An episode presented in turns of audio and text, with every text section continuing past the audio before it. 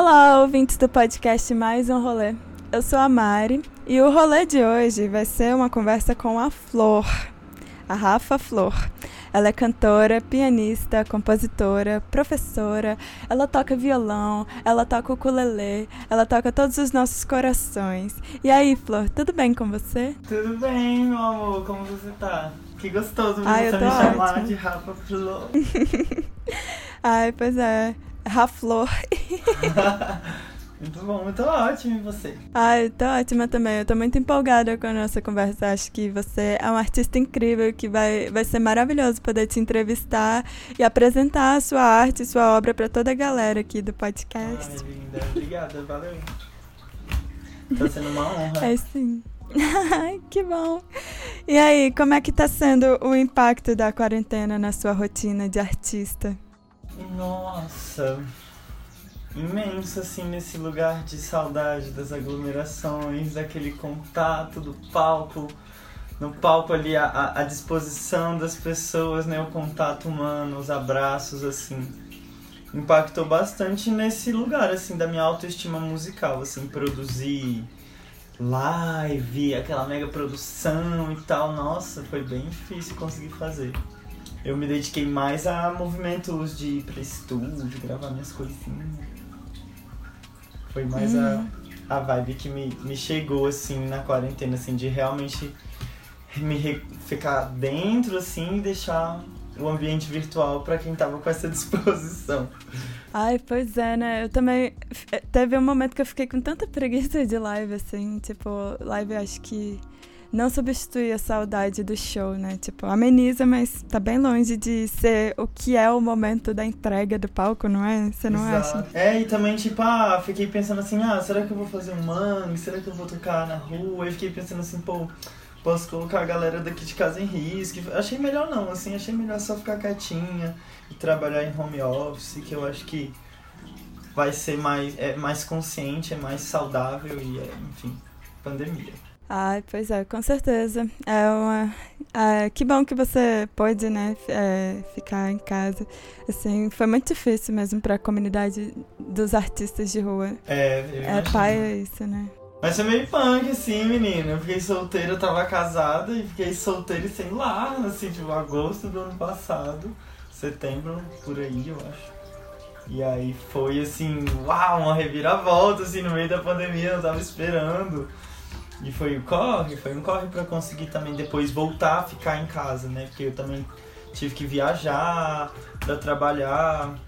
Então foi, foi um rolê, assim, bem agitado depois que eu fiquei sem, sem casa. E aí foi massa porque logo em seguida eu consegui fazer uma parceria com com a minha avó que fortaleceu meu rolê. E aí tá sendo um processo assim também, ficar com a família de novo, e, enfim, aqueles enfrentamentos.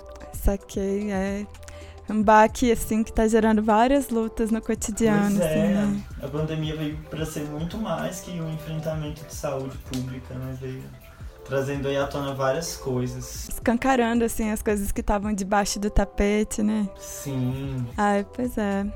Então, eu queria começar aqui. Pra quem não te conhece, queria que você falasse pra gente quem é a Flor.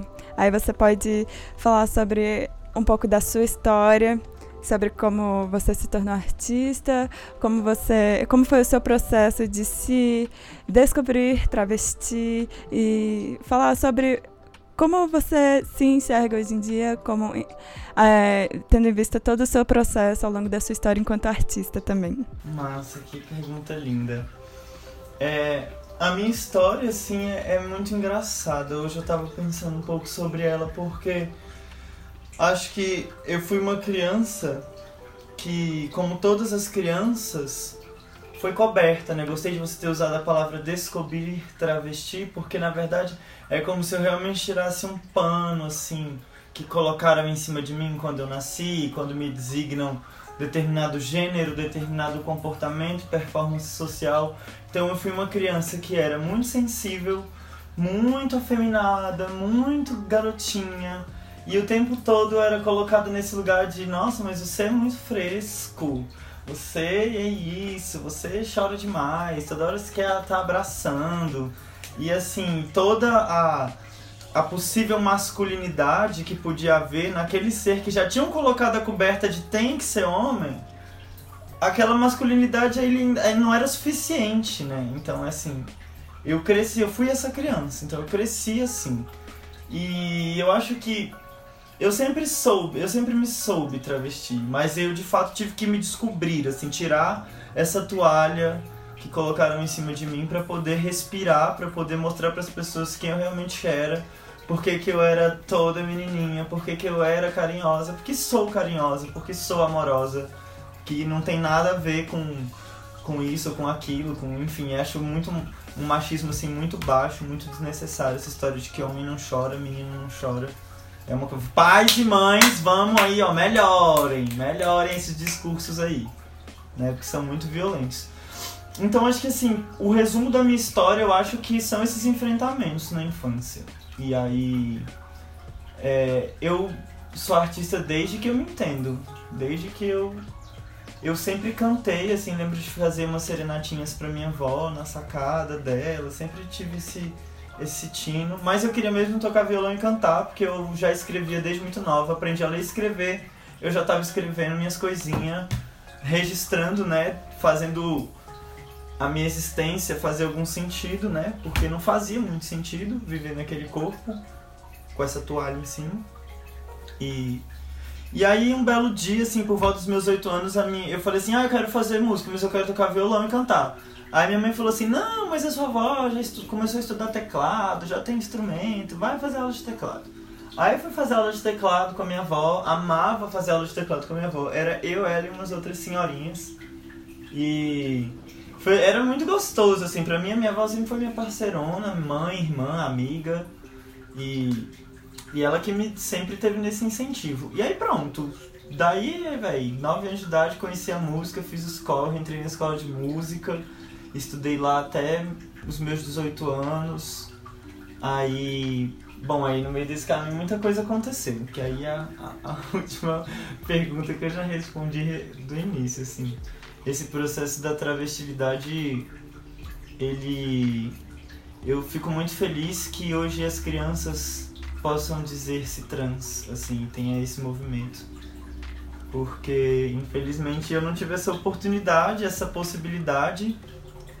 E hoje eu me sinto vivendo a minha segunda puberdade. Eu tive a minha puberdade num corpo lido como masculino, né, pela sociedade e depois desse processo, ali por volta dos meus 15, 16 anos, eu já comecei a ter umas buscas assim na minha corporeidade de buscar uma androgenia, uma não binaridade, e isso só foi se intensificando. Os namorados que eu tive atrapalharam o processo, né? Porque fica aí o recado pras gays, né? A comunidade tem que se ajudar. Se você é um homem gay e você se relaciona com uma travesti, você tem que estar entendendo essa relação, assim, que ela não é de igual para igual. Isso é muito importante. E aí, esses namorados assim deram uma, uma segurada em vários processos, como hormonização e tudo mais.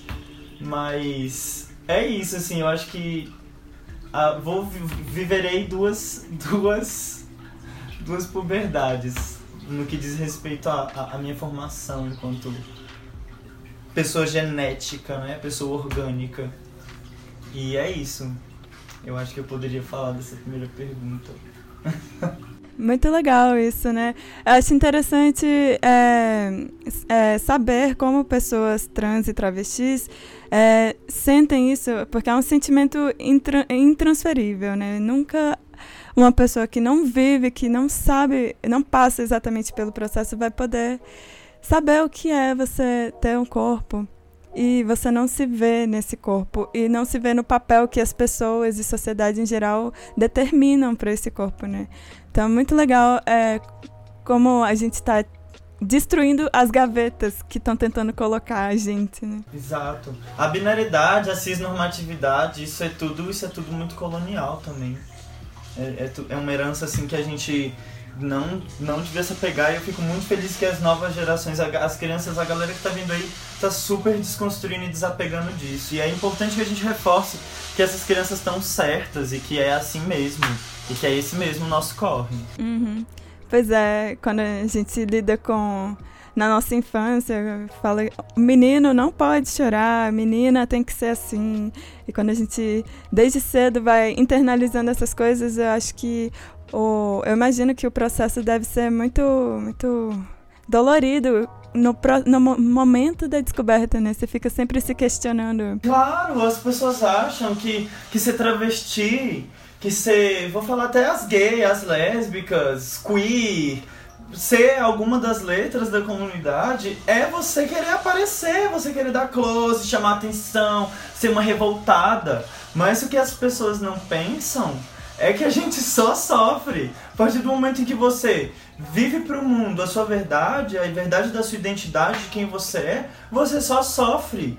Porque principalmente para a gente travesti, e eu digo isso assim, com muita segurança, que quando as pessoas olham para mim, elas dizem com o olhar delas assim: Nossa, que pesado que é, que, que chato que é ter que lidar com a sua presença. Você não devia existir. Se você não existisse, era mais fácil, porque eu não teria que lidar com você. E aí é muito doido porque as pessoas acham assim, sempre que a gente fala, ah, mas isso é transfobia, as pessoas, nossa, mas tudo é transfobia, tudo é racismo, tudo é isso. Porque, véi, só a gente sabe o seu olhar. Só a gente olha pra sua cara, sabe? A hora que você lança pra gente esse olhar de que é mais fácil a gente não existir do que você lidar com seus preconceitos e com, seu, com sua construção social totalmente egóica, muitas vezes fascista, muitas vezes assim extrema e, e, e no limite da morte, da nossa morte. Então é muito louco porque as pessoas acham é isso, ah, Teve um momento, tem, sempre tem um momento de enfrentamento. O momento de enfrentamento é todo dia, quando eu paro e olho no espelho e não e não tô feliz com quem com o que eu vejo e percebo que tem vários reflexos da sociedade influenciando ali, nossa, isso é uma coisa assim que as pessoas não fazem ideia de como isso machuca, principalmente quando você é criança e parece que você não, é, não tem voz, né? Eu acho que essa é a parte mais significativo, inclusive, do meu trabalho como professora. É conseguir dar à criança o espaço da existência dela, que é uma existência humana cheia de inteligências, cheia de corporeidade, cheia de descobertas, de interesses, de opiniões, e isso precisa ser validado, né? Então, isso me, também me ajuda muito a lidar com as minhas próprias sombras, uhum. me dar voz. Nossa, lindo isso, né? Tipo, é importante é, confiar na criança, no que, que ela diz pra gente, né? A gente vive esse mundo em que nós adultos, enquanto pessoas que têm que cuidar das crianças, a gente tem o papel de fazer elas calarem a boca ficarem quietinhas. E tudo que elas fizerem, tudo que elas fizerem, a gente tem que meio que, entre aspas, consertar, né? No conceito que seria o conceito preconceituoso, assim como se tivesse algo quebrado com a criança quando ela manifesta uma, é, um, um, autoconhecimento, é, é, uma personalidade mais carinhosa, quando você falou. É, quando esses negócios, esses, essas atribuições de gênero, elas não estão exatamente de acordo com o que se esperam, né? E aí a gente, enquanto adulto, a gente é estimulado a tentar consertar, não é fase, isso é malcriação, e é tipo, a gente tem que renovar isso, tem que. É muito lindo a sua, a, sua, sua iniciativa como professora de respeitar o espaço da criança e deixar ela se ser, né? É, exatamente. se ser. E se sentir segura, né? Sim, um espaço seguro, né? Legal. Você mencionou antes que uh, você teve aulas de piano com a sua avó, então a música desde sempre teve presente a partir da família, né? E como é que, como é que foi essa entrada, assim, essa, essa é, vivência musical desde cedo e até agora? Olha, eu te confesso que até conseguir o meu primeiro violão, eu estudei piano assim como se. Tipo assim, quanto, quanto mais rápido eu terminar essa demanda aqui, quanto mais rápido eu aprender esse negócio, mais rápido as pessoas vão me deixar tocar violão, né? Então foi assim, foi uma entrega. Eu eu fui aquela criança que ninguém me chamava. Eu não tinha amigos na escola, ninguém me chamava pra, pra brincar na rua. Eu vivia no piano, era o que eu fazia. Assim, não tive método, por exemplo, para estudar acorde, né? Eu sentei na frente do piano e toquei os 12 acordes nas 12 notas, com, a, com as pá, colocando nona, colocando sétima. Então, assim, a minha infância foi ficar batendo dedo no piano. E foi muito divertido, assim, foi uma imersão para a vida. A música, esse contato com ela foi, acho que a minha salvação. Se eu não fosse musicista, eu não sei o que eu seria não, mano. E qual foi, assim, o papel que a arte teve, a música teve na sua trajetória enquanto você se descobriu travesti? Ela foi, tipo, refúgio? Ela foi. Ah, o que foi que foi para você? Foi refúgio, foi o lugar onde eu podia pensar e dizer, né? Principalmente quando você tem aí artistas como Linda Quebrada que que falam sobre a nossa subjetividade, sobre o nosso afeto, sobre o nosso sexo. E aí você se identifica, e aí você tem, por exemplo, fazer show com a banda delas. Muitas vezes eu me satisfazia mais de cantar as músicas da Linda Quebrada do que minhas próprias composições, justamente porque a Linda Quebrada dizia coisas que eu queria que as pessoas escutassem, e as minhas composições falavam muito sobre como eu estava me sentindo, das minhas dores, e aí demorou muito eu querer mostrar isso também. Então, a música sempre foi também, ao mesmo tempo que o refúgio e a minha voz, ela também era o meu ganha-pão, né? O que me fez conseguir viver sendo travesti, porque eu podia dar aula de piano para para as pessoas, né? Sempre muito respeitada como pianista, então apesar de ter uma imagem que choca as pessoas visualmente quando elas me veem, elas têm esse impacto de né, de pá, uma travesti no mesmo ambiente que eu, oh meu Deus, ela é a pianista que eu vim assistir. Quando elas têm esse impacto, elas me escutam, elas me respeitam de alguma forma. Isso é bom, mas isso também é ruim no lugar que muitas outras não têm essa oportunidade e não podem viver da gozar desse mesmo privilégio que eu tive de poder trabalhar com o que eu amo fazer, né? Então, a, a artes vem como minha grande salvadora nessa minha existência travesti. Ah, sim. E ao longo da sua trajetória enquanto estudante, como que você é, lidou nos diferentes espaços com essa, essa vivência meio coberta, né? Tipo, como foi o espaço da sua família? Ah, eu, eu não tinha muito estômago para fazer sala com família, nem ficar fazendo amizade com as pessoas, porque eu sentia que ninguém. As pessoas que se aproximavam de mim elas conseguiam me ler. Por exemplo, Ana Cesário, Marília, minhas grandes amigas e companheiras de trabalho. E que eu conheci nessa época, assim. Elas sabiam me ler, foram as pessoas de quem eu me aproximei, dentre todas as outras, dentre todos os espaços, porque elas me leram verdadeiramente, assim, elas elas entenderam o rolê. Tanto que o meu nome, quem deu foi a Marília. Eu ainda não me entendia como uma pessoa travesti, eu fiquei ofendida. Nossa, eu virei do avesso quando ela me chamou de Flor Furacão. O quê? Nossa, fiquei assim, passada no epó. Falei, não, garota.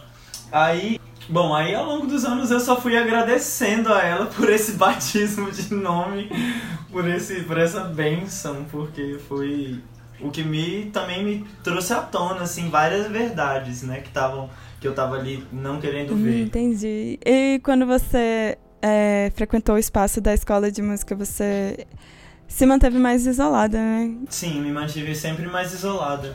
Inclusive eu saí da escola de música, é bom que as pessoas brasileiras saibam disso, que os ambientes escolares às vezes eles são muito doentios desgastantes, ambientes acadêmicos são adoecedores, principalmente quando você tem que lidar com um macho abusador, que foi o meu caso. E eu saí do curso técnico de piano erudito da escola de música por causa disso, né? Porque rolou uma situação assim com o professor lá, meu professor, né, na época, e foi muito palha, assim. Foi super desmotivador, não tive mais vontade de voltar lá. Nunca mais pisei na escola de música. Tô tentando voltar agora para fazer piano popular, mas já fazem anos, né? Tipo, isso aconteceu lá pra 2012. Então, assim, é muito foda, porque foi o que me afastou de lá. Sacou? Foi o que me, me tirou é, dessa trajetória. Eu, eu entendo pelo que você está me dizendo, que o espaço da escola de música, da universidade também, às vezes não são espaços que são preparados para receber né, a comunidade travesti, trans, né? Nem as mulheres cis, muitas vezes. Nem as mulheres cis. Assim, os machos é, não conseguem enxergar o como eles silenciam pessoas que não são como eles. Isso é muito complicado, muito complexo e as pessoas precisam se dar conta disso em todos os espaços aqui. É, da escola ao hospital, da delegacia ao, ao segurança do shopping, de qualquer lugar, velho. Todas as pessoas, todos os homens têm que se dar conta de que eles não respeitam e não escutam quem não é parecido hum. com eles. eles tentam explicar, né, o que que você tá passando, né? Como, tentar ensinar para você o que que é o preconceito que você tá vivendo, tentar dizer que eles não estão cometendo preconceito, né? e aquela velha, não, não, mas todo ele te silencia para dizer, não, mas nem todos são assim, eu mesmo. Eu, eu tenho amigos que estão Ai, ai. Pois é, né? Infelizmente, a, a, realidade ainda precisa ser muito destruída, desconstruída, para a gente poder viver. Mas aí, toda a sua história, né, é super intensa de autodescoberta, de, de poder dizer, de falar para as pessoas quem você é, de ter a sua voz ouvida, isso tudo refletiu nas suas composições, as suas músicas são esse seu grito de vontade de ser ouvida. Sim, muitas, muitas, muitas. Desde os gritos de amor e de dor de cotovelo até os gritos para cisgeneridade branca, elitista, heteronormativa, abrir os olhos e se atentar.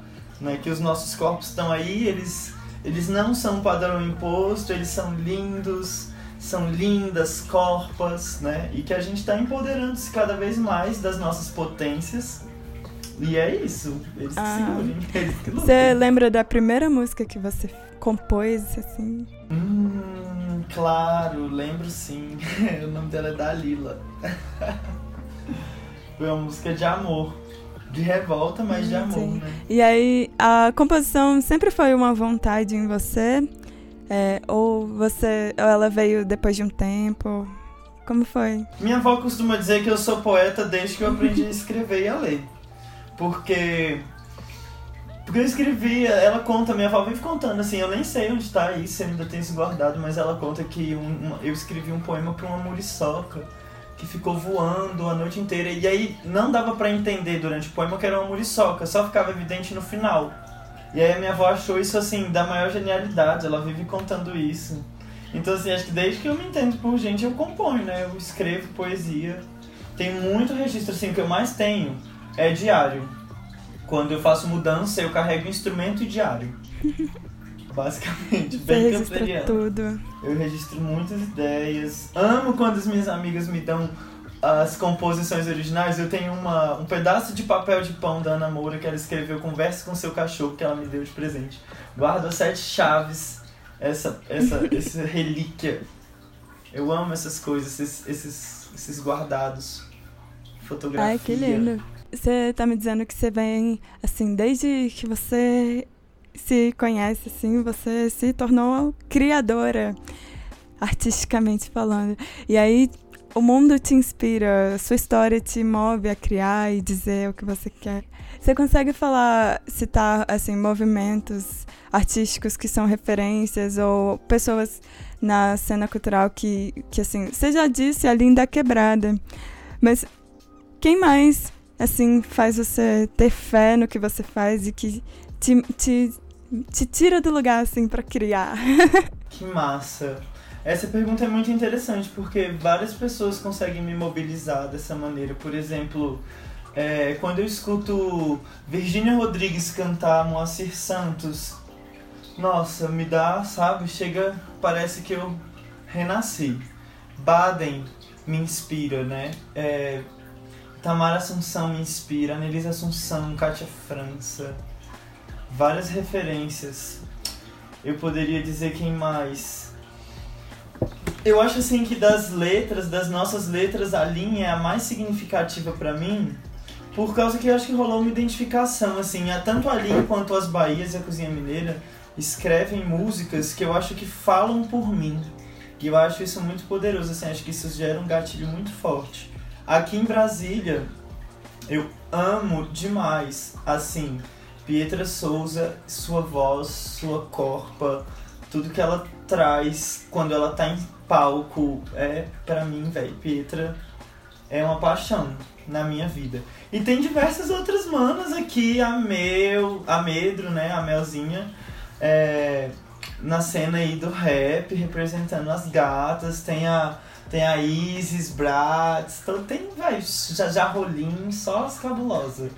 Referência para mim que não falta. O próprio culto das malditas foi um ponto marcante assim para eu falar. A partir de hoje não existe mais esse nome. Não quero, não aceito, não é comigo que vocês estão falando. O culto das malditas assim foi um marco, tanto que ele, elas tocaram, o grupo da, das malditas tocou no meu aniversário na UNB que rolou a pandeirada da Flor uns anos atrás. E foi naquele dia, assim, foi, sabe? Foi. Ih, irmã, dei cabeça, bati cabeça ali. Ai, que massa, velho. É, o Culto das Malditas eu também adoro, assim, muito lindas. É sensacional. Então, entrando mais um pouco nos seus trabalhos, né? Você citou várias vezes aqui a banda delas, que é esse grupo maravilhoso de manas que estão aí cantando canções políticas super necessárias esse nosso fôlego de quebrar, que a gente precisa da arte para quebrar, acabar, destruir com o patriarcado, né? E aí na formação nós temos a Ana Moura, Marília Nóbrega, tem você, tem a Mariana Nardi e Tárcia Chacon.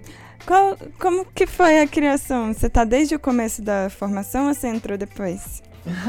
a banda delas é muito legal, porque quando eu, eu conheci a Marília e ali, lá para a época de 2010 para 2012, que foi que a gente se cruzou os olhares, começou a se conhecer, eu compartilhei com ela um sonho que eu tinha de ter uma banda só de mulheres, né?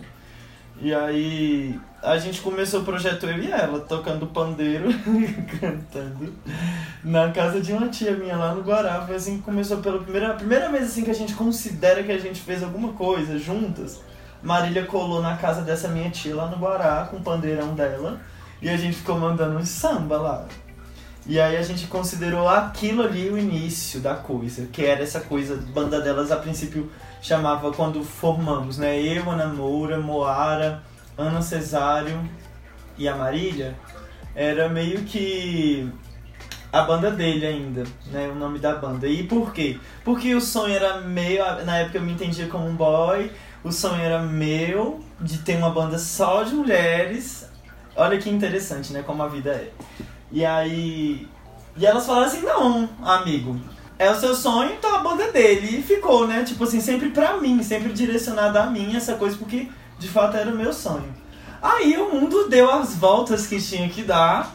Eu falei, aí a banda também mudou, várias vezes entraram pessoas, saíram pessoas por né, a vida que segue. E aí, num determinado momento ali de 2016, eu virei para elas assim e falei, gatas, vamos, a gente decidiu retomar os trabalhos, né? E falei, mas se a gente vai voltar, vamos voltar a banda delas, né? e aí todas, bravo, querida, claro. E aí foi, aí a banda delas, assim, eu posso dizer que, que teve o marco zero banda delas em 2016 na ocupação do Ministério da Cultura, quando a gente ocupou o Funarte, ocupou o NB, aí a banda delas foi necessária para fazer o que devia ser feito, né? Que é usar a a arte política para dizer o que tem que ser dito. Então esse foi o marco zero. Lá em 2011 a banda dele surgiu, eram as mesmas pessoas, várias composições daquela época foram utilizadas na banda delas porque tinha a ver, já era o que a gente tinha a dizer. E aí em 2016 ali as ocupações fizeram a necessidade de nos trazer à tona. E aí viemos. Ai, que bom que vieram. Foi assim que surgiu. Foi assim Ai, que surgiu as gatas. Maravilhosas. Que bom que vieram, assim. Eu conheci. Aí já passou muita gente pela banda. Ah, é bom sim. falar as pessoas que passaram porque foram muito significativas. A Carolina Nóbrega, Carol, Carol no Mar no Instagram, a Moara Ribeiro passou pela banda delas, Ana Cesário, Ana Moura, Mar Nóbrega, Tarcia Chacon, aí tem a Mariana Nardi, tem a Obirinha Odara, maravilhosa, deusa dos forrós. Gente, se eu esqueci alguém, perdoe, mas a minha, eu acho que eu falei todo mundo. ah, teve. A gente também fez uma parceria uma vez com a Caju Lilás. E aí a banda delas e a Caju Lilás ficou uma coisa só no palco. Que tinha a Juliana Maria e a, e a Camila, Camila Rocha. Acho que eu lembrei de falar todo mundo agora. Ai, um salve. É um salve. Só potência, só mulherão, só mulherão. Um salve a todas elas, ó. Amo vocês. Muito obrigada por fazerem meu Ai, sonho que existir. lindas. Muito linda essa história. Eu conheci a banda delas por causa do Soulfar, né? Eu vi, saiu no YouTube o vídeo. Aí eu vi, nossa, eu faço aula eu faço aula com essa pessoa que tá no sofá. E aí eu fui atrás. e aí eu descobri, nossa, é, foi um vídeo, né? Da música Dois Acordes. Que depois desse, eu, tipo, fiz altas pesquisas e comecei a conhecer toda essa galera, assim. É, descobri todo esse universo que, que, que para mim tava escondido, sabe? Eu só não sabia que tava lá. Foi uma porta de entrada mesmo para descobrir mesmo. E essa música me impacta bastante, né? Dois acordes. Você acha que algum acorde basta? Olha, se você tiver palma e disposição para militar, basta, basta o som, basta, sabe, o vento e os pássaros cantando, porque dois acordes é justamente esse momento, né, onde eu venho do, do meio erudito, dessa comunidade extremamente elitista e com vários preconceitos e normas para você estar ali dentro, né? Daquela comunidade do, do, do mundo erudito brasiliense, brasileiro, europeu e mundial. Então são várias as, as regras para você se colocar dentro desse padrão ali. E aí a complexidade das composições, as pessoas ficam pensando nessas complexidades. E na verdade, se você para para ouvir, às vezes Beethoven ficava ali variando dois acordes e brincava com uma nona e o povo fica chamando isso de genial. E às vezes a gente tem essa genialidade num funk, numa, numa música que a galera tá fazendo na, no coco, sentando a mão na chula da Bahia. Então é muito doido porque dois acordes a princípio é isso Dois acordes basta para eu dizer o que eu tenho a dizer e você ouvir o que precisa ser escutado. E e é isso. Dois acordes é uma música muito forte na minha vida, nasce dos meus enfrentamentos com as minhas relações é, cis afetivas, né, com as pessoas cis que eu me relacionei, com a relação familiar, onde as pessoas me viram e me criaram para ser um homem e, e se frustram, né, nessa expectativa e, e me confrontam e ficam, né? Ah, mas biologicamente você é isso, biologicamente testosterona, biologicamente gato, eu ponho um adesivinho no meu braço e meu, meu peito cresce. Biologicamente, entendeu? Então, assim, discursos muito transfóbicos que eu tenho, que eu tive que lidar durante muito tempo na última relação que eu, que eu vivi e nas relações familiares é muito presente. A família é complicado quando a família não apoia a pessoa trans desde a infância e aí tem que ter esse enfrentamento depois que a gente já tá com a cara cheia de pelo. E aí dois acordes tem essa letra, né, que fala assim, coisas como minha testosterona que você superestima reforça seu padrão, seu padrão patriarcal e machista. É sobre isso que eu tô falando, né? É sobre essas imposições de que travesti tem que ser uma mulher cisgênero. E essa é uma coisa que a gente está tentando também é, desconstruir porque é uma violência. A gente se submete a vários procedimentos que colocam em risco a nossa vida para satisfazer um ideal da cisgeneridade, de que a gente, para ser mulher, tem que parecer uma mulher cis. E não, pera lá. Ser mulher é muito mais que passar um batom. E as mulheres sabem do que eu tô falando. É você não ter paz para vestir a roupa que você quer, você não ter paz para ir na rua, e, e, e, assim, eu acho que o, o, o degrau que a travesti está mais embaixo que a mulher cis é justamente que no momento em que se descobre né, que ela não tem passabilidade, que ela é vista como um corpo afeminado, é a mulher cis também passa por isso, da violência, mas a violência da mulher cis ela chega depois de alguns vários estágios. A travesti não, basta o cara ver, a pessoa ver, identificar que não é o que ele achava que era e aí, velho, o couro come, né? Então, acho que esse é o único degrau, assim, que deixa a gente um pouco mais é, vulnerável nesse sentido, né? Da questão da, da violência contra o nosso corpo. Porque a sociedade, quando lê a gente como um corpo travesti, volta para aquela minha fala do início, né? Entende que a gente não devia existir e a resposta para esse para esse reflexo que as, de pensamento que as pessoas têm é a violência, né? Então, Dois Acordes denuncia isso também, é uma música que denuncia a violência, enaltece as travestis que me empoderaram. Essa música nasceu num dia que eu tava muito puta, tinha escrevido parte do texto, peguei o, o peguei o bonde, velho, fui pra casa da Ana Moura em São Sebas. E aí falei, mana, eu escrevi esse texto aqui, não tô conseguindo, velho. Eu queria muito que isso fosse um rap, porque eu queria fazer. Aí Ana Moura, velho, sempre é a mestra. Tanto que aquele verso que eu falo assim: Aprendi com a melhor. Eu tô me referindo a ela, né? Porque ela que me ajuda e me ajudava e me incentivava nesse rolê do freestyle, de tentar, de me jogar e fazer umas rimas, né? Então, Dois Acordes é ao mesmo tempo que uma denúncia e uma crítica a padrões, é também um momento de enaltecer o nome daquelas pessoas poderosas que fortalecem a gente. E foi assim que nasceu. Cheguei lá, a Moura pegou e botou os acordes que a música tem, ela que escolheu a harmonia, ela que fez esse arranjo, a gente mudou uma palavra ou outra e a, a Natália Calvé tava na casa, né? A, a, esposa da Ana. A gente tava ali trabalhando nós duas, mas vira e mexe ela passava. Gente! Hum, não sei não! Vamos, vamos refletir sobre essa frase aqui? Aí a gente meditava, debatia sobre uma frase e decidia que tinha que mudar uma palavra e tal, e pronto. E assim a gente fez essa criação conjunta. Cheguei com uma parte do texto, Ana Moura colocou os acordes e as três ali ficaram debatendo para que a música tivesse, né, toda essa energia que eu tava querendo passar. E aí nasceu dois acordes dessa união coletiva de ideias e de, e de, de sabores, né?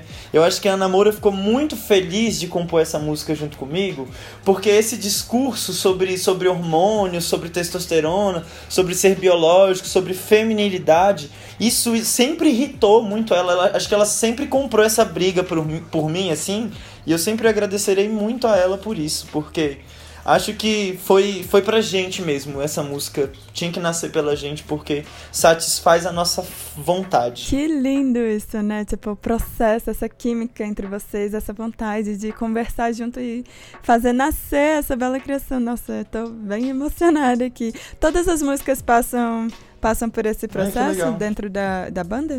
Não, algumas já chegam prontas e a gente só faz o arranjo musical. Tipo, as músicas, por exemplo, do CD, Sou Flor já chegou pronta. Quando a gente apresentou para a banda delas, eu e a Namor e a Natália apresentamos para o restante do grupo a dois acordes, aí a galera complementou com, a, com arranjo musical. Mas em geral a gente já apresenta a ideia pronta assim pro grupo, né? Gente, olha essa música que eu escrevi. E a gente desenvolve ali o arranjo para apresentar enquanto banda, né? Mas algumas composições, as que a galera, acho que as que a galera mais curte assim, são as que a gente compôs em coletivo, né? E aí varia muito, tem as paradas psicodélica da Tárcia, que ela, ela frita na ideia dos baião psicodélico e eu frito junto. Então assim, quando a gente vai escrever juntas, aí nasce, velho, essas pérolas é, que o povo A gente ama. sente emanando, assim, a voz de todo mundo de uma vez. É, é um, a gente sente um furacão. Todas juntas no furacão, acho lindo isso. E é, todas as, as musicistas são fenomenais, né? São todas eh, de uma qualidade maravilhosa, super competentes, monstras é, demais. Eu admiro demais cada uma. É. Vocês se conheceram, tipo, numa, Ana... na escola de música pela UNB? Como, foi, como foram os meios? É bem diverso, assim. Como é, quem tá hoje na banda, né?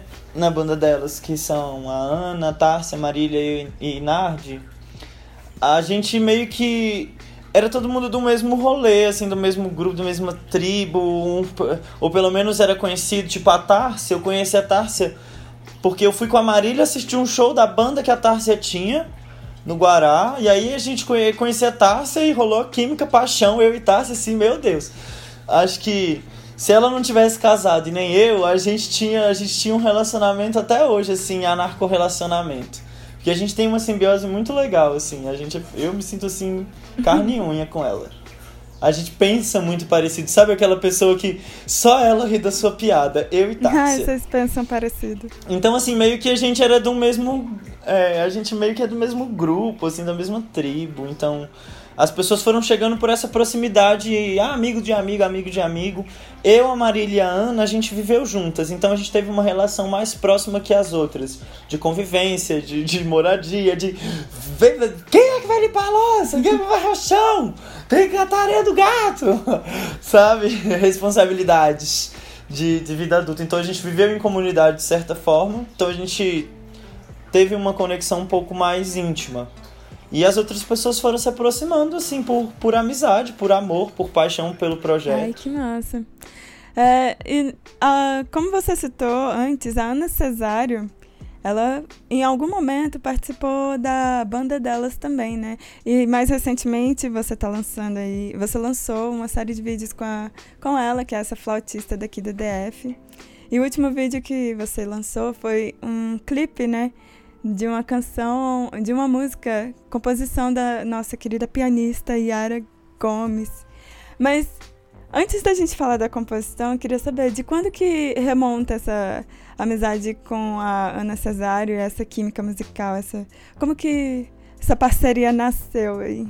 Quando eu entrei no curso técnico da escola de música, eu tinha uns 16 anos. E aí logo no segundo semestre, eu já já devia estar quase fazendo 18 eu conheci Ana Cesário numa disciplina de prática de conjunto que era para ser com mais pessoas. Mas aí, por um acaso do destino do, do, dos orixás, só ficou nós duas nessa disciplina.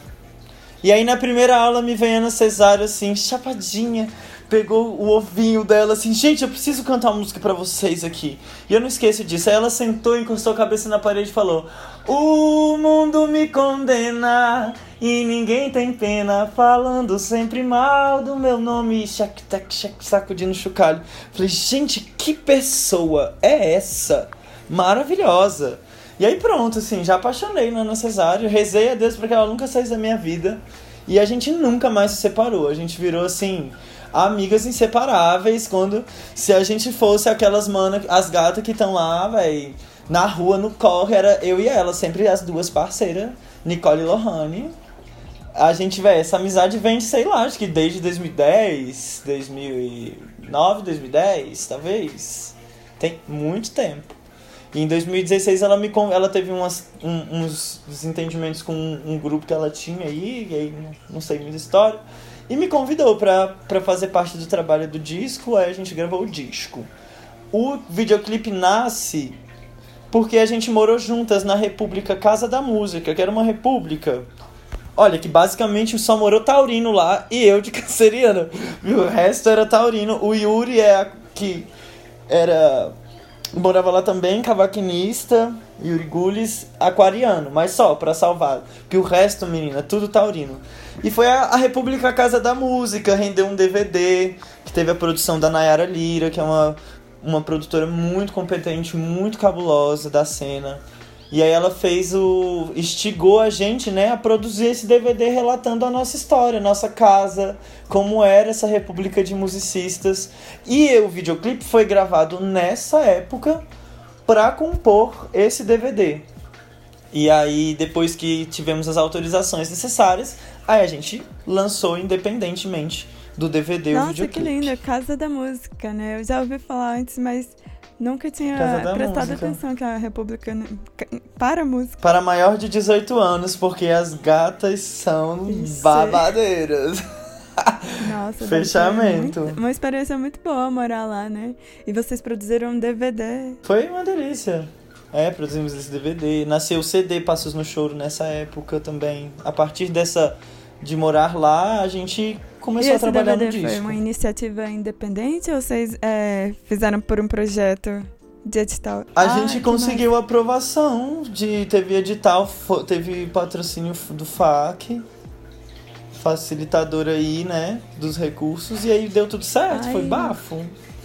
Foi um projeto que a Nayara escreveu, inclusive, que a Nayara é cabulosa dos projetos. Quer projeto aprovado? Fecha com a Nayara. Pois é, né? Ela é referência no DEF sobre como como ir atrás do FAC, fazer todos esses processos de editais. Fazer todo o corre, ela é super atenciosa em cada etapa. Gente, quem, quem tiver querendo trabalhar com projeto em Brasília, Nayara Lira é a referência. E aí, é, recentemente, né, a gente teve aquele, aquele clipe lançado ali no Instagram, como você mencionou, de forma independente, né? Agora, né? E foi a canção Sim. Vila Sim. do Luiz. Na verdade, música, né? Não canção. Uma música. Que é a composição é da professora Yara Gomes, né? Que ela é compositora também, ela é pianista maravilhosa aí da cena. Você foi aluna dela? Não, eu conheci a Yara nesse contexto da, de gravação do disco. Porque eu acho que a época que ela foi, deu aula na escola de música eu já não estava mais lá. Ah. Acho que já era a época que eu já tinha migrado para a UNB. Eu me lembro do rosto da Yara nos corredores da escola de música. Mas a gente conheceu ela, eu conheci ela assim, tipo, essa é a Yara e ela é a compositora da música que a gente vai tocar, porque quando a gente fez o CD Passo no Choro, a Ana idealizou é, que duas músicas fossem de compositoras atuais e foi feito um sorteio. A gente fez um levantamento, divulgou para o Brasil inteiro, tanto que a outra música Poente é de uma moça que é de Belo Horizonte. E aí a gente jogou para as choronas do Brasil inteiro. Gente, levantamento. Quem quer submeter a música para possível gravação num disco, babá, babá. E aí foram as músicas vencedoras. Eu me lembro da gente escutar com muita atenção, com muito carinho, todas elas. E a gente decidiu escolher essas duas porque são maravilhosas, né? Poente e, e Vila do Luiz são duas músicas do disco Passos no Choro que, meu Deus, eu amo. Poente foi. Ela fez um quarteto de flautas. E Vila do Luiz é, somos eu e a Ana tocando piano e flauta, né? Tem um trecho de improviso. E foi assim que a gente conheceu essa música, né? Botou, ela entrou na nossa vida através do nosso disco. E quando foi para decidir qual música a gente faria o videoclipe, a gente não pensou duas vezes em usar Vila do Luiz, porque eu acho que é a minha preferidinha com a da Ana. Acho que é a nossa música predileta é uma música muito linda. A Yara arrasou Nossa, é demais. é linda demais essa música. Eu, eu fico a flor da pele, assim, eu ouvi as primeiras notas só. Ai, ai, linda demais. E aí, quando vocês produziram esse clipe, como é que foi? Tipo, vocês. A produção, assim, as gravações, os dias, como é que tava sendo esse corre? A gente já tinha a música gravada, né? Então a gente se preocupou em estudar de novo a música para poder fazer o vídeo sincronizado, ouvindo a música, né? E, e tocar junto para fazer uma gravação sincronizada lá no estúdio porque não foi, né, no mesmo dia. A gravação a gente usa a gravação do disco. E bom, foi muito legal assim, porque a ideia que a gente queria passar era justamente no final das contas, Vila do Luiz é uma música que fala por si só e ela ambienta diversas milhões de possíveis cenas, né? É, imagens mentais que a gente possa fazer quando escuta a música. Mas eu acho que quando tem esse contraste de mostrar é, eu e a Ana primeiro tocando serinhas no estúdio e depois quando o clipe de fato começa, né? A gente não tá mais no instrumento e a gente tá interagindo entre a gente. Eu acho que é isso que no final das contas o, a música junto com o clipe vai trazer. Essa, essa simbiose que tem entre eu e Ana Cesário e isso intercalado com as cenas da Caleba dançando, eu acho assim que ficou a coisa mais divina que podia expressar da melhor forma essa, essa travestilidade que há na energia do nosso trabalho, na, porque eu acho que a nossa música erudita, a música erudita que eu faço com a Ana, ela é uma música travesti. Ela é uma música que ela até quando a gente está tocando tico-tico no fubá, você não escuta você escuta traços técnicos eruditos, mas a expressão que a música chega é bem é com outra cara, é com outra vestimenta, é, é, renovada, é transformada de fato. Então, e eu acho que Vila do Luiz conseguiu traduzir a energia que o nosso trabalho tem, né? Que a gente quando tá juntas é aquilo, é aquela bagunça, é aquela farra, né? É a sensação que eu tenho é essa. E a performance maravilhosa da Caleba Brasil, é, dançando em cima da projeção do rosto dela mesma, assim, eu acho que para quem tem a sensibilidade de ler a profundidade dessa imagem vai conseguir refletir, né? Ela dançar sobre o próprio rosto, é. E, e, e, as alternâncias da imagem, né? Quem não viu o videoclipe, gente, assiste, porque, velho, eu amei demais. É muito lindo. Ai, que maravilha.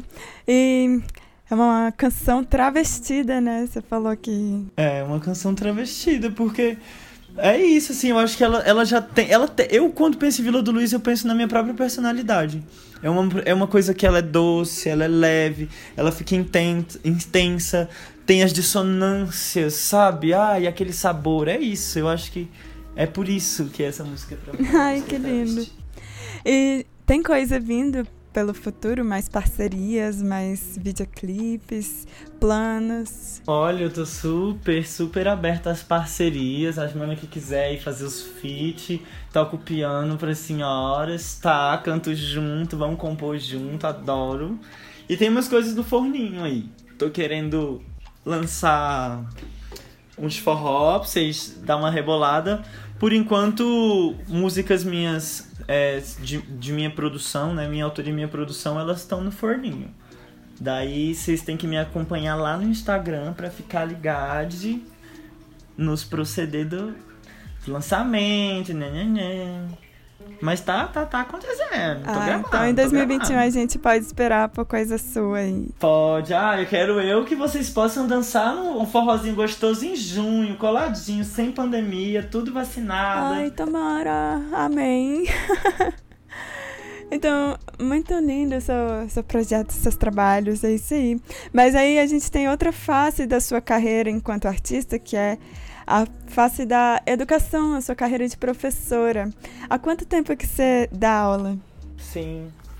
Nossa, eu dou aula há muitos anos. Eu dou aula. Tem 12 anos que eu dou aula. Quando eu era novinha, minha mãe não era dessas que você fala assim, ah, mãe, eu quero um tênis e ela dá. Tipo, não dava, não dava. Sempre ficava com que os mais velhos iam passando pelos mais novos. Aí, então eu sempre ficava ali usando aquelas roupinhas de boy que passavam pra mim, e aí eu decidi, velho, eu preciso arrumar um jeito de ganhar dinheiro para comprar e me vestir como eu quero.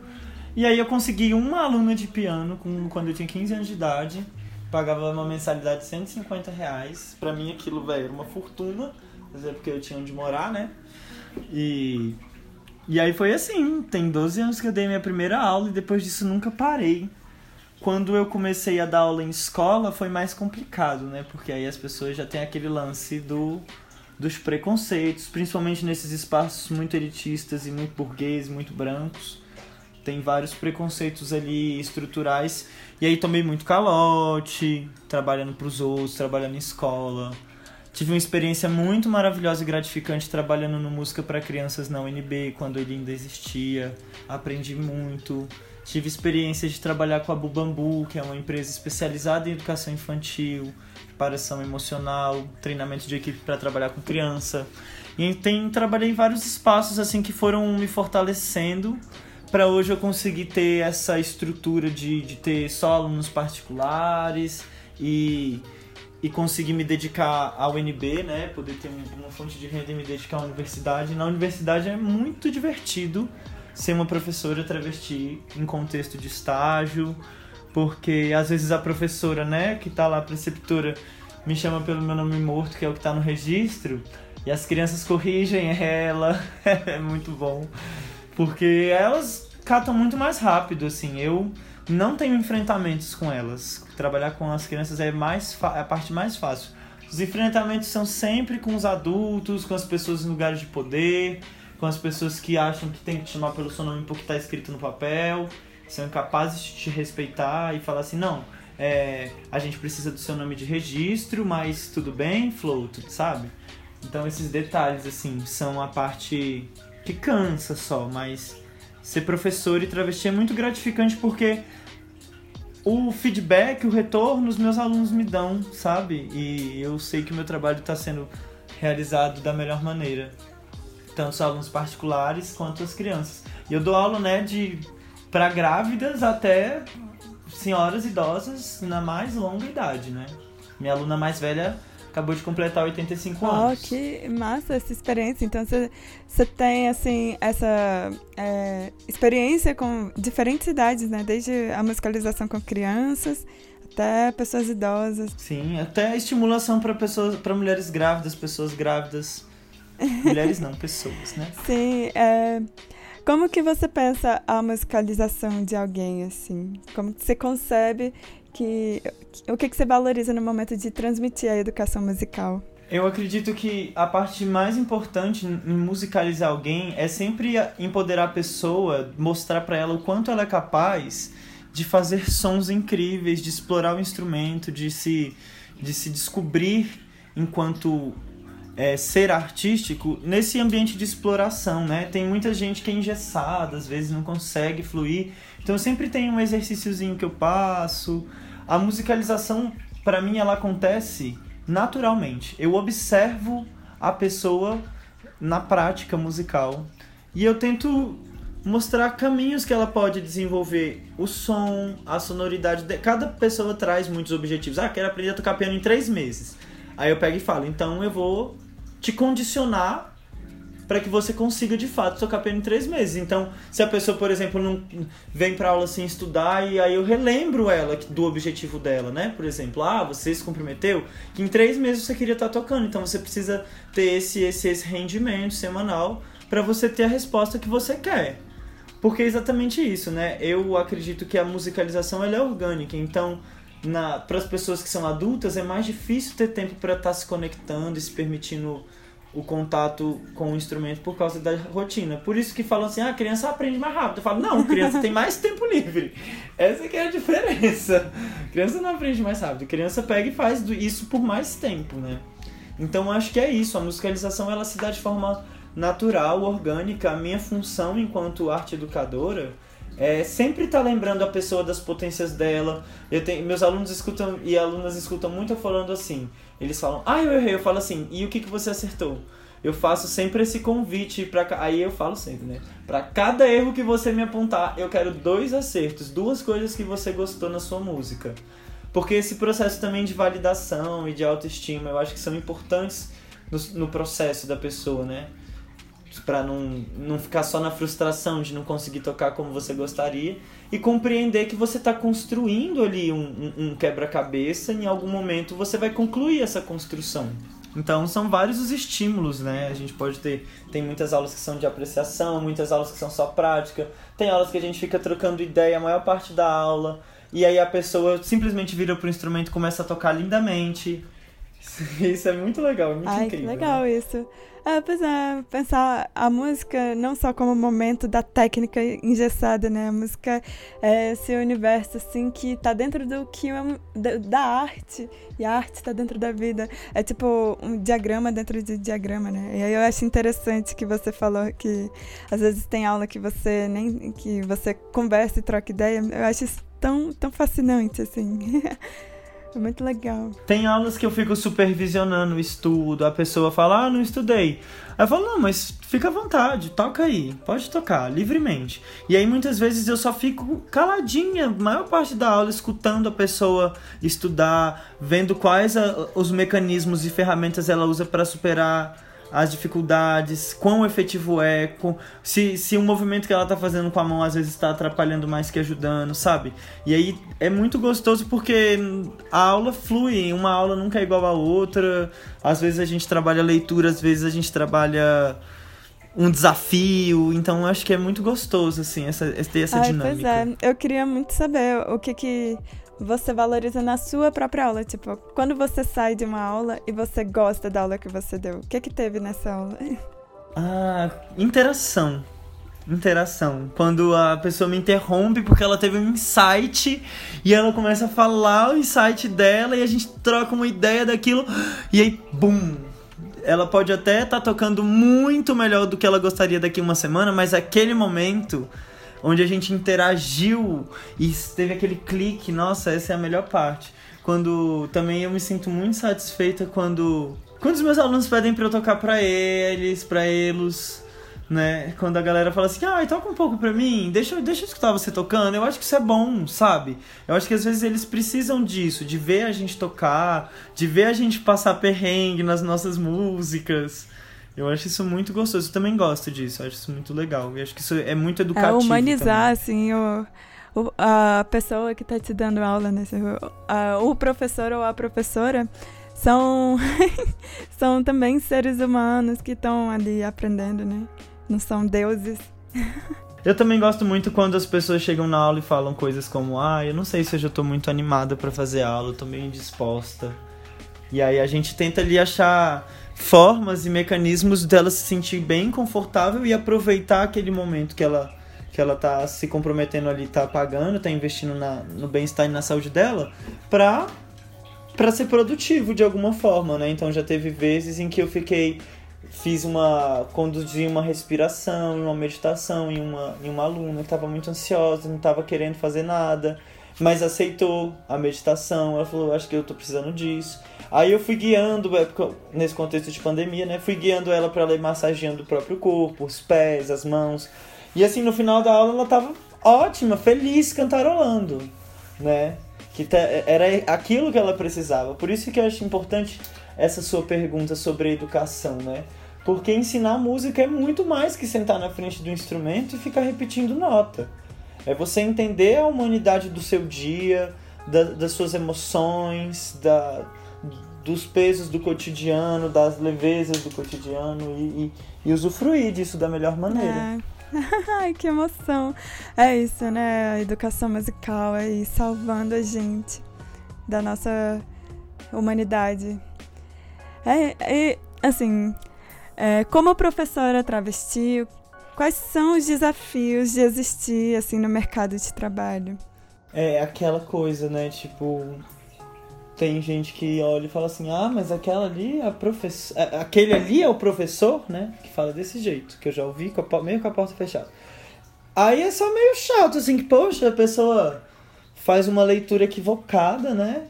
Da minha, da minha capacidade de ensinar para ela, nem me conheceu, nunca me viu, me olhou de costas e já tá decidindo, assim. É o tipo de coisa que não me afeta e que, graças a Deus e a deusa, eu não tenho mais contato, porque eu já não trabalho mais, não me submeto a, a, a trabalhar para os outros, né? Eu só, graças a Deus, e quem me procura para ter aula comigo já sabe onde está se metendo. e, e na escola que eu trabalho é isso. Eu acho que os enfrentamentos são sempre esse, para mim, pelo menos, tem sido sempre esses do da forma que as pessoas lidam comigo, né? De me usar o pronome certo, me chamar pelo meu nome, é não ter essa, essa leitura equivocada. Muitas vezes as crianças, na hora da. Quando eu estava no modelo presencial, a hora que eu estava saindo da escola, as crianças loucas todas querem dar tchau pra mim, abraçar, fazer aquela algazarra, e os pais ficam com o olho arregalado assim, devem pensar: o que que essa pessoa fez, né? Quem é essa pessoa esquisitona aí que conseguiu o amor de todas essas crianças? E às vezes é isso, né? Aquele lugar, aquele lugar de eu dou a voz para ela, ela fala, ela se expressa, ela se vincula com aquele ser humano que escuta ela. E, e eu acho que é isso. O maior desafio é que os, as outras pessoas, né, comecem a refletir que a minha presença ela é necessária pela minha história de vida, pela minha capacidade enquanto profissional da educação, pela minha experiência, que eu sou uma pessoa com muita experiência em educação eu estudo muito, eu leio muito, eu trabalho desde que eu tenho 15 anos, né? Então a gata sabe o que tá fazendo. E muitas coisas que eu não sei eu me permito aprender, remodelar, reestruturar. Eu, eu acho que a minha, a minha didática também ela tá sempre se transformando. Porque as pessoas que, que eu trabalho com elas, elas me desafiam, né? Elas me desafiam a, a, a dar a me superar, né? Eu acho que essa é a coisa mais legal porque eu nem sinto como um desafio a galera não conseguir me respeitar da maneira que eu gostaria. O meu maior desafio mesmo, eu acho que é me lembrar que é importante a gente estar tá sempre se superando, sempre se renovando, sempre buscando fontes novas e renovadas de saber para para contemplar todas as pessoas possíveis. Ai, que lindo isso.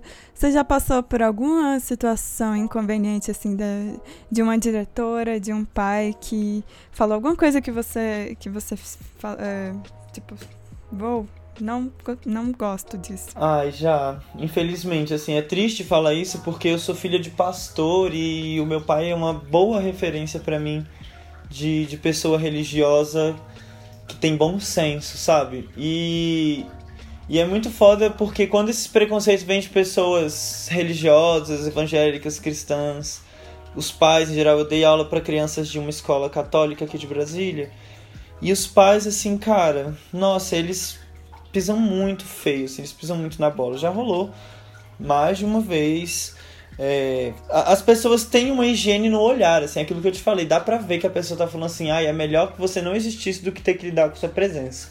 Então acho que é uma violência que acaba ficando velada porque a pessoa não expressou nada verbalmente, mas eu tô lendo o olhar dela, eu tô lendo as atitudes dela e ela não volta. A filha dela para de fazer aula comigo, né? Já teve vezes. Aí para você ver a discrepância, né?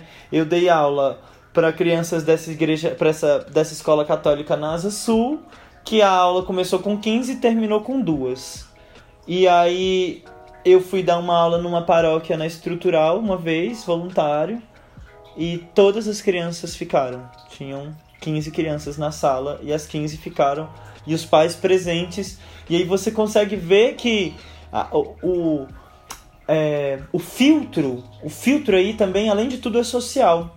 Porque a pessoa que ela acaba sendo mais vulnerável, ela tem um olhar muito mais empático à outra existência, à outra pessoa. Né, ao respeito que você tem que ter pelo simples fato de ter um ser humano na sua frente que vai conduzir a aula que seu filho vai ter. E aí nesse e, e isso para mim é muito gritante, porque essas pessoas sempre vão estar tá acolhendo a gente, assim. Eu acho que isso é, é muito louco, assim. Na minha experiência de vida, eu sempre sou agredida, violentada em espaços brancos, normativos, elitistas, onde as pessoas se dizem mais civilizadas e cultas. Isso eu acho que é a porrada que o brasileiro precisa tomar no dia de hoje. Ai, é. que quando é, quanto mais privilegiado o ambiente, mais a gente é violentada e as pessoas precisam se dar conta é, disso. Geralmente, é, é muito bizarro perceber como esses ambientes brancos, elitistas, que, que se dizem os mais cultos, os mais, sabe, é, finos, etc., são também os ambientes mais hipócritas, né?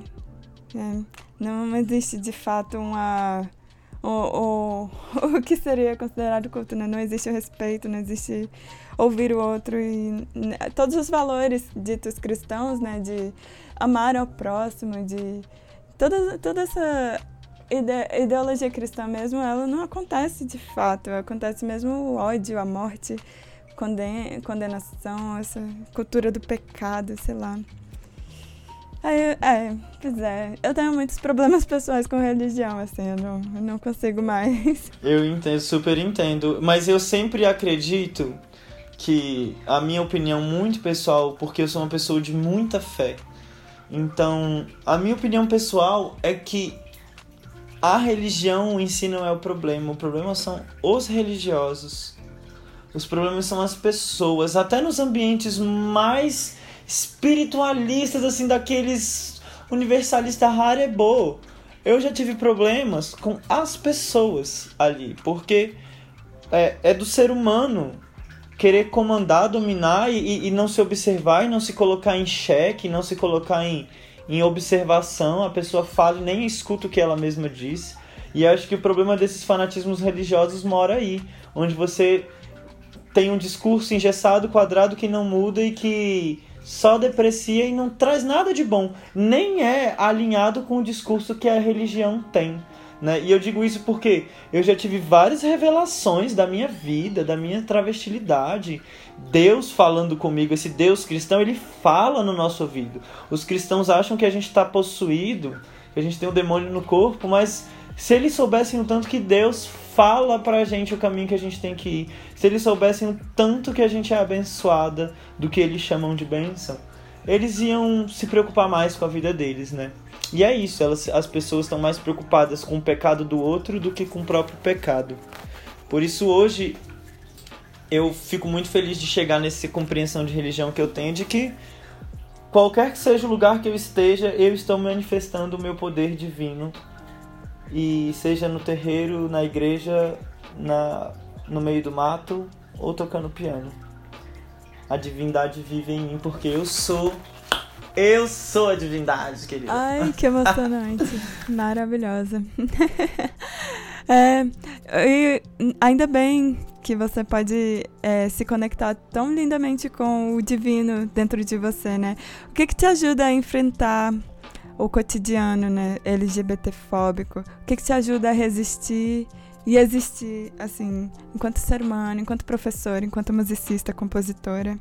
Ah, eu com certeza é a minha fé na, na natureza, na magia da, da vida, né? Na, nossa, sinceramente, os meus dias mais tristes, o que eu fiz foi andar descalço e chorar enquanto escutava os passarinhos cantar. E foi a coisa mais poderosa que eu podia ter feito para me curar de uma violência que eu sofri. E a, os mecanismos que eu tenho são sempre esses. Eu, eu, eu, recorro às ervas, eu recorro à natureza, a, a tudo que ela puder me oferecer, inclusive um bom copo de cachaça, que também é produto natural. pois é, né? E aí, essa sua conexão com o divino, né? Ela, ela transparece na sua forma de falar. Você é muito feliz, né? Eu sinto pela sua voz que você tá feliz, assim, você se encontrou, você tá se encontrando, você tá plena, né? A, a própria deusa Daisy dentro de você. O que que você gostaria de compartilhar, de falar para outras artistas educadoras, outros artistas educadores que sofrem com a exclusão do mundo, que estão nesse corre com a vontade de fazer arte, mas estão sofrendo assim com, o, com a sociedade super perversa.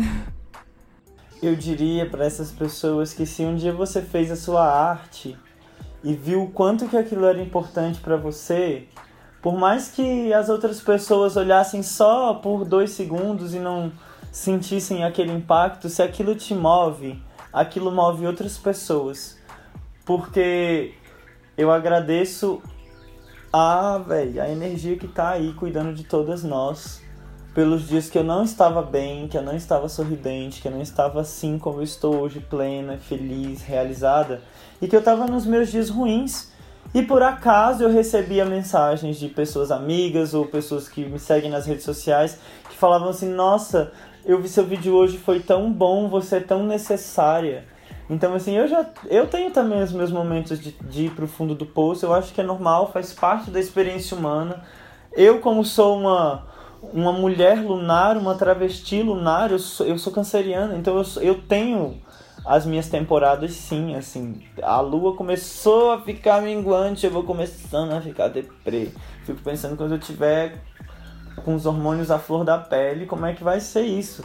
Então tem os meus dias assim de de vala, né? Mas o que me ajuda é sempre as pessoas, assim, eu lembro ver. Outra vez, eu tava muito mal, aí eu peguei sabe, e fui ver meu álbum de fotos. Fui ver minhas fotografias, assim, e aí dei umas risadas de lembrar de sorrisos que eu dei no passado. E fui ler meus diários, fui lembrar de outros momentos que eu também tava triste. Então, a minha cura às vezes estava em mim também, né? Às vezes a gente tem só que aceitar que tá doendo. Igual no dia que eu pisei na lagarta, eu procurei na internet tudo que era remédio que eu podia fazer. Não tinha remédio. O remédio que eu tinha era aceitar que eu estava sentindo dor. E isso foi, foi um ensinamento muito poderoso para mim nesse dia. Né? Pra, você ver que uma lagarta não pode fazer na nossa vida. Pisei na lagarta, desenvolvi uma intoxicação no pé, foi esses dias. E aí percebi que esse era o meu aprendizado. Eu precisava sentir dor e aprender a lidar com aquela dor e aceitar que eu não podia fazer nada além de sentir dor. E aí foi ótimo, porque eu desmaiei. desmaiei porque já que eu não tinha, não tinha outro jeito, eu tava ali morrendo de dor, a dor me, me apagou, né? Eu me rendi, me entreguei e fui embora pro mundo do lado de lá. E eu acho que é isso, assim. A gente tem que naturalizar o descanso, a gente tem que naturalizar a tristeza, a gente tem que naturalizar os bad days e, na medida do possível, buscar ferramentas. Eu uso incenso, eu uso as ervas, eu. Se a solução é um copinho de cachaça, vai de cachaça mesmo. Às vezes é um abraço que a gente quer.